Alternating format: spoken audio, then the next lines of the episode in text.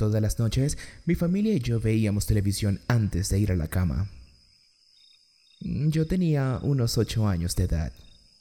Mi mamá me acompañaba al cuarto para cubrirme con la cobija y desearme buenas noches. Recuerdo tener muchos sueños y pesadillas en ese entonces, pues cerca a esta edad recuerdo haber visto el cuerpo de una persona tendido en la calle, muerto. Tales imágenes quedaron impregnadas en mi mente para siempre.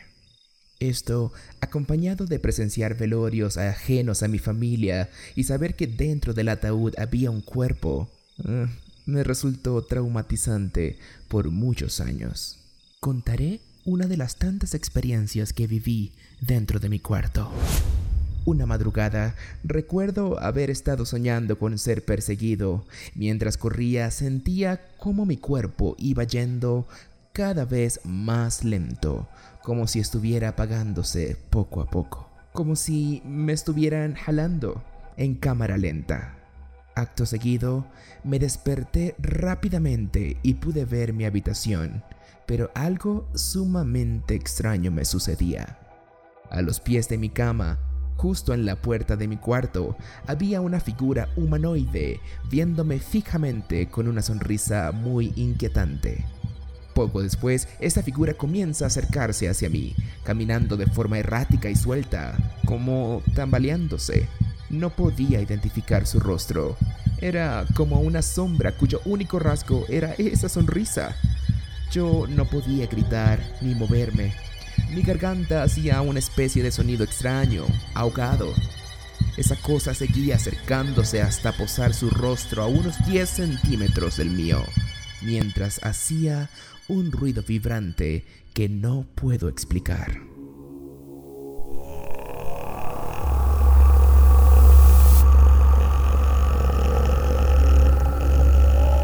A los pocos segundos logré estirar mis piernas y aquella cosa que estaba frente a mí desapareció completamente. Este tipo de episodios sucedieron muchas veces a lo largo de lo que creo que fue un año aproximadamente. Siempre esa sombra caminaba de esa manera y era la misma todo el tiempo. Nunca pude comprender cómo la mente de un niño puede recrear tal fenómeno.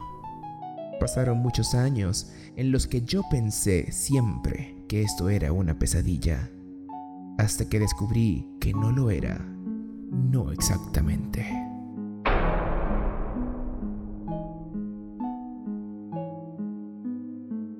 La historia que acabas de escuchar realmente me sucedió durante la niñez. Bienvenidos una vez más a todos los oyentes que visitan este podcast. En esta oportunidad les estaré conversando acerca de lo que posiblemente se trate de un fenómeno paranormal que a muchas personas les ha sucedido a lo largo de la existencia de la humanidad.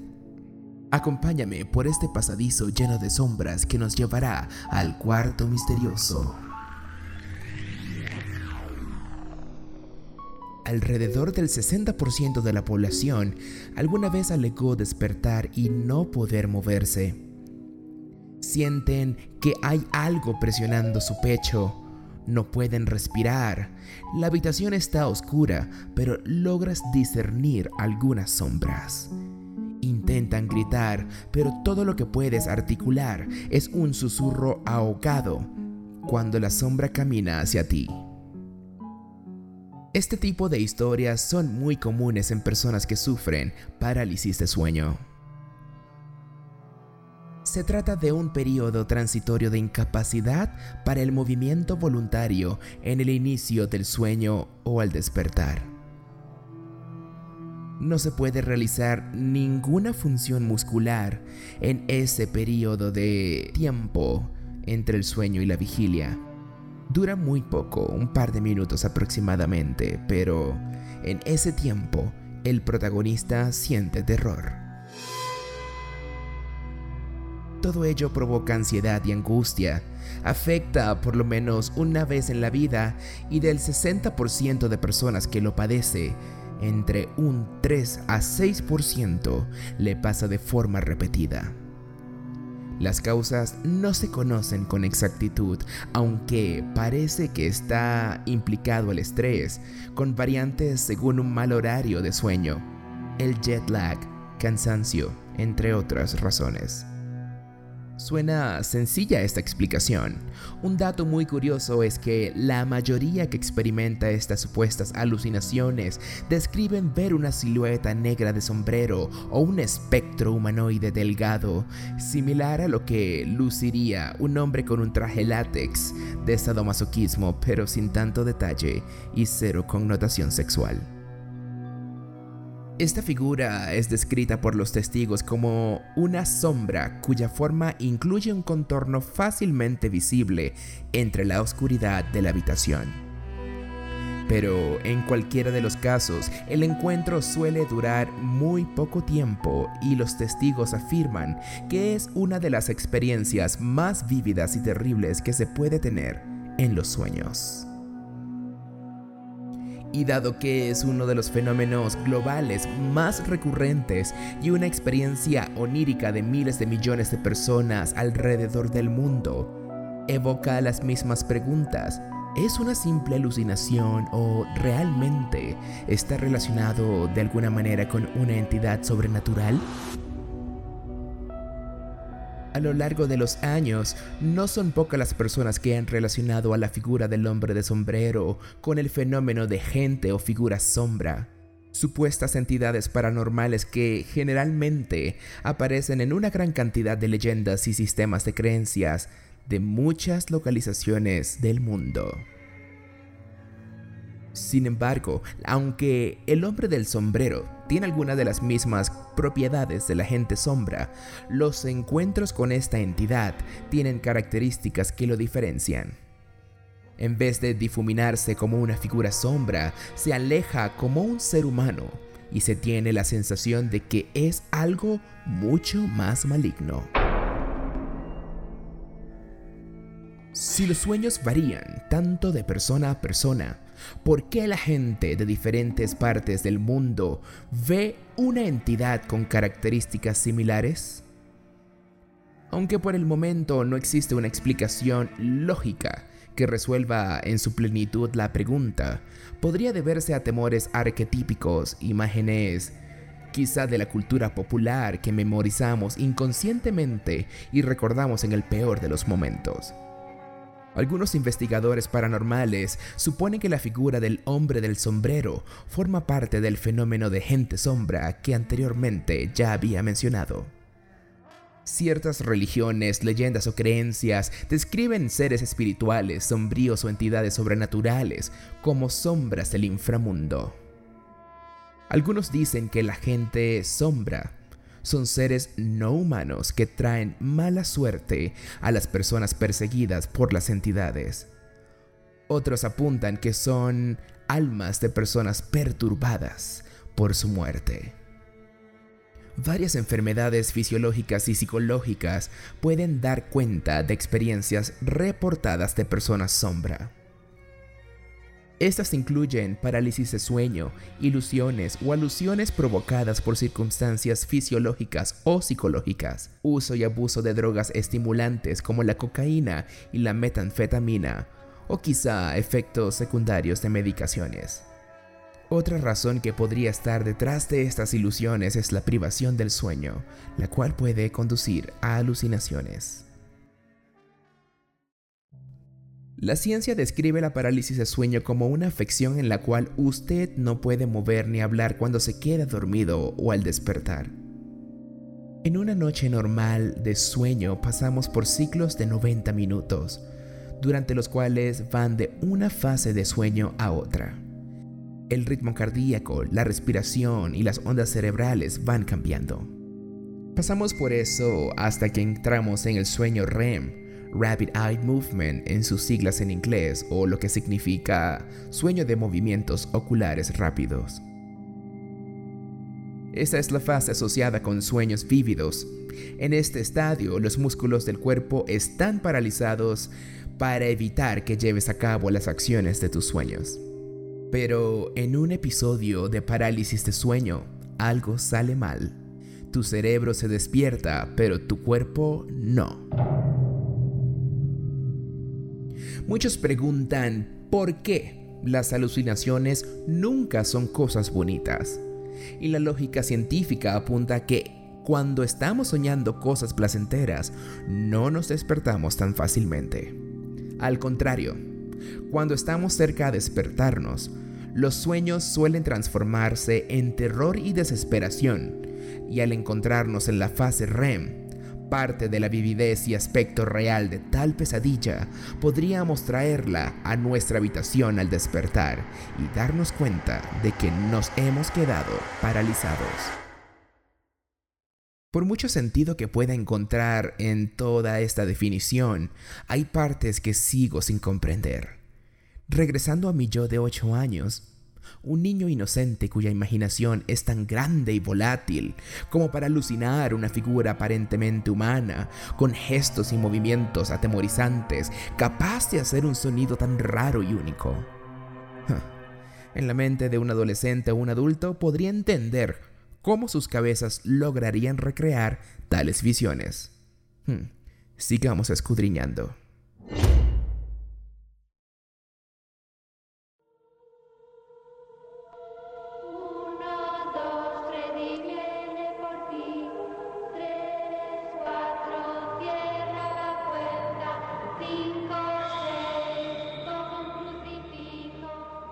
Que la película Pesadilla en la calle Elm está basada en la parálisis de sueño?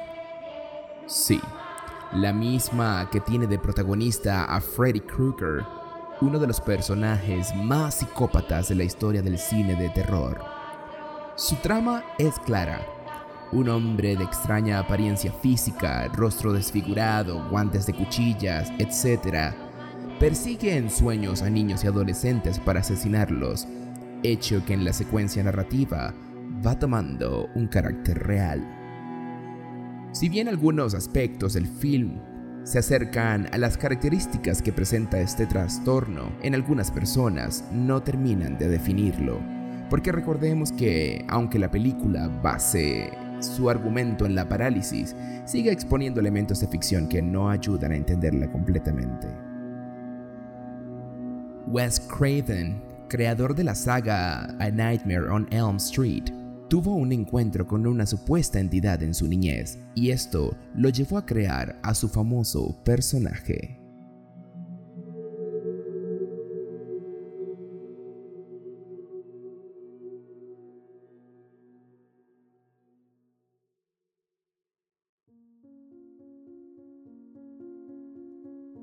Esta historia pertenece a un estudiante llamado Adam, que experimentó parálisis de sueño una noche cuando se durmió leyendo un libro.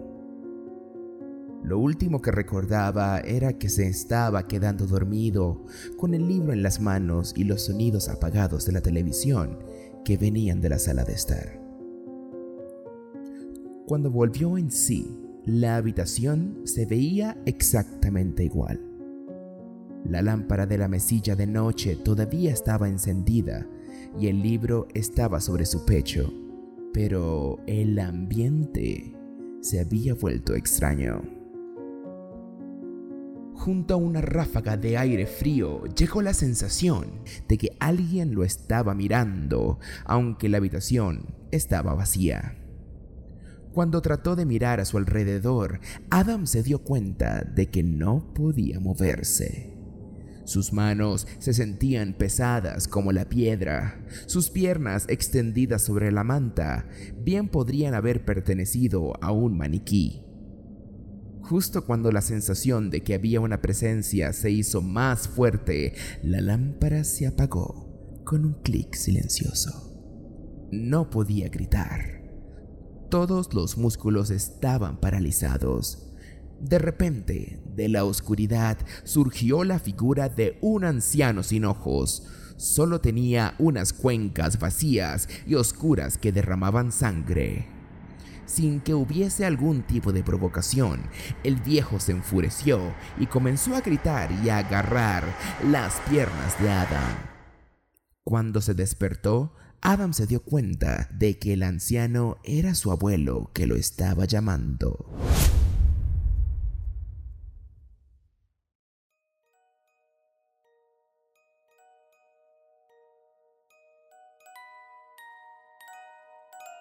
En el año 2014, un usuario de Reddit llamado Watchtower Wolf respondió a un hilo con una experiencia que padece a menudo durante la parálisis de sueño. Por lo general, él entiende lo que está sucediendo y trata de despertarse antes de que ocurra algo espeluznante, pero no siempre tiene suerte. La experiencia que se repite comienza con una sombra que sube lentamente por la pared junto a su cama. El aire se llena con el típico pulso de la estática de la televisión, una alucinación auditiva bastante común que, según los informes, suena parecido a esto. Con el sonido de la estática, la sombra comienza a fusionarse en un hombre alto, anormalmente delgado y sin rostro. Sus únicas características son unas pequeñas bolas blancas difusas situadas donde deberían estar sus ojos. A continuación, el hombre se acerca. Con cada paso, el sonido estático del aire se vuelve más profundo. El hombre camina hacia Watchtower Wolf, le agarra de la cabeza y le grita en la cara. Tan pronto como esto sucede, la habitación se pone roja y los brazos del hombre se transforman en espinas que frota sobre su cara y el cuello, como si se burlara de él. Luego, sin previo aviso, el hombre toma una de las espinas y lo apuñala en la garganta, haciendo que éste se despierte, sobresaltado y aterrorizado.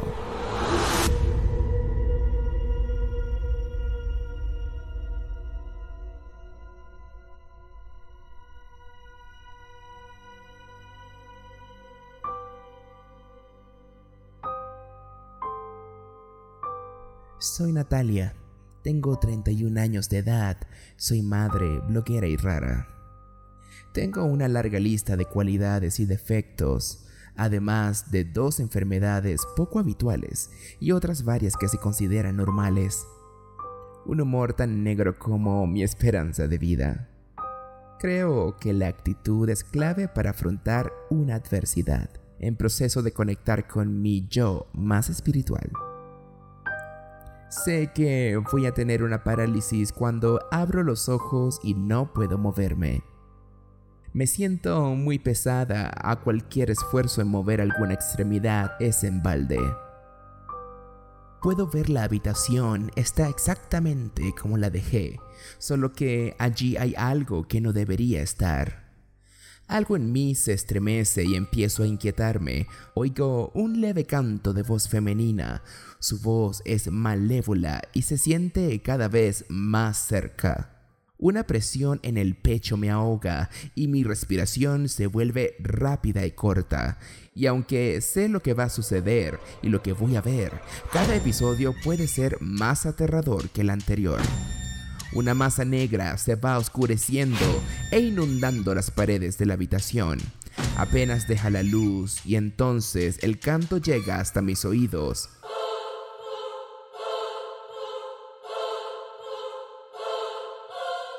Aparece de repente muy cerca de mí, en la puerta de la habitación, mirándome o sentado de espaldas a los pies de la cama se manifiesta en forma de un familiar mío, vivo o muerto, creo que para hacerme más vulnerable a sus intenciones.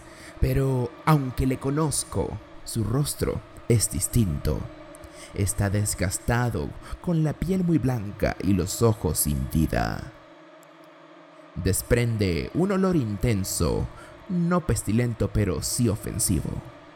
Su expresión es lo que más me atormenta. Siempre tiene una sonrisa poco humana, exageradamente grande, para disfrutar con mi pavor. Se acerca lentamente para torturarme más.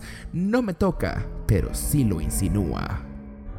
Hace escaso gesto en forma de mensaje, casi siempre amenazante. Poco después desaparece y yo me despierto. Me incorporo con el corazón a mil por hora, nerviosa. Lleva apareciéndose en mis sueños más de 20 años y todavía no sé qué es lo que quiere.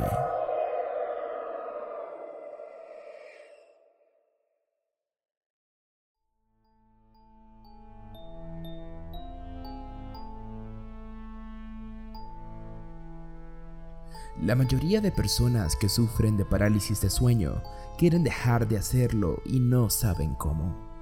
Quizá conocer la explicación científica de este fenómeno ayudaría en las estrategias de afrontamiento e incluso en la frecuencia con la que se experimentan. Si se busca en internet podrías encontrar algunos trucos prácticos para hacer que duren menos tiempo, como intentar mover los ojos o los dedos de las manos y los pies. Los visitantes nocturnos que llegan a nuestra habitación podrían quizás ser una recreación muy vívida de imágenes que de alguna forma quedaron grabadas en nuestra mente e inconscientemente podemos reproducir como una alucinación.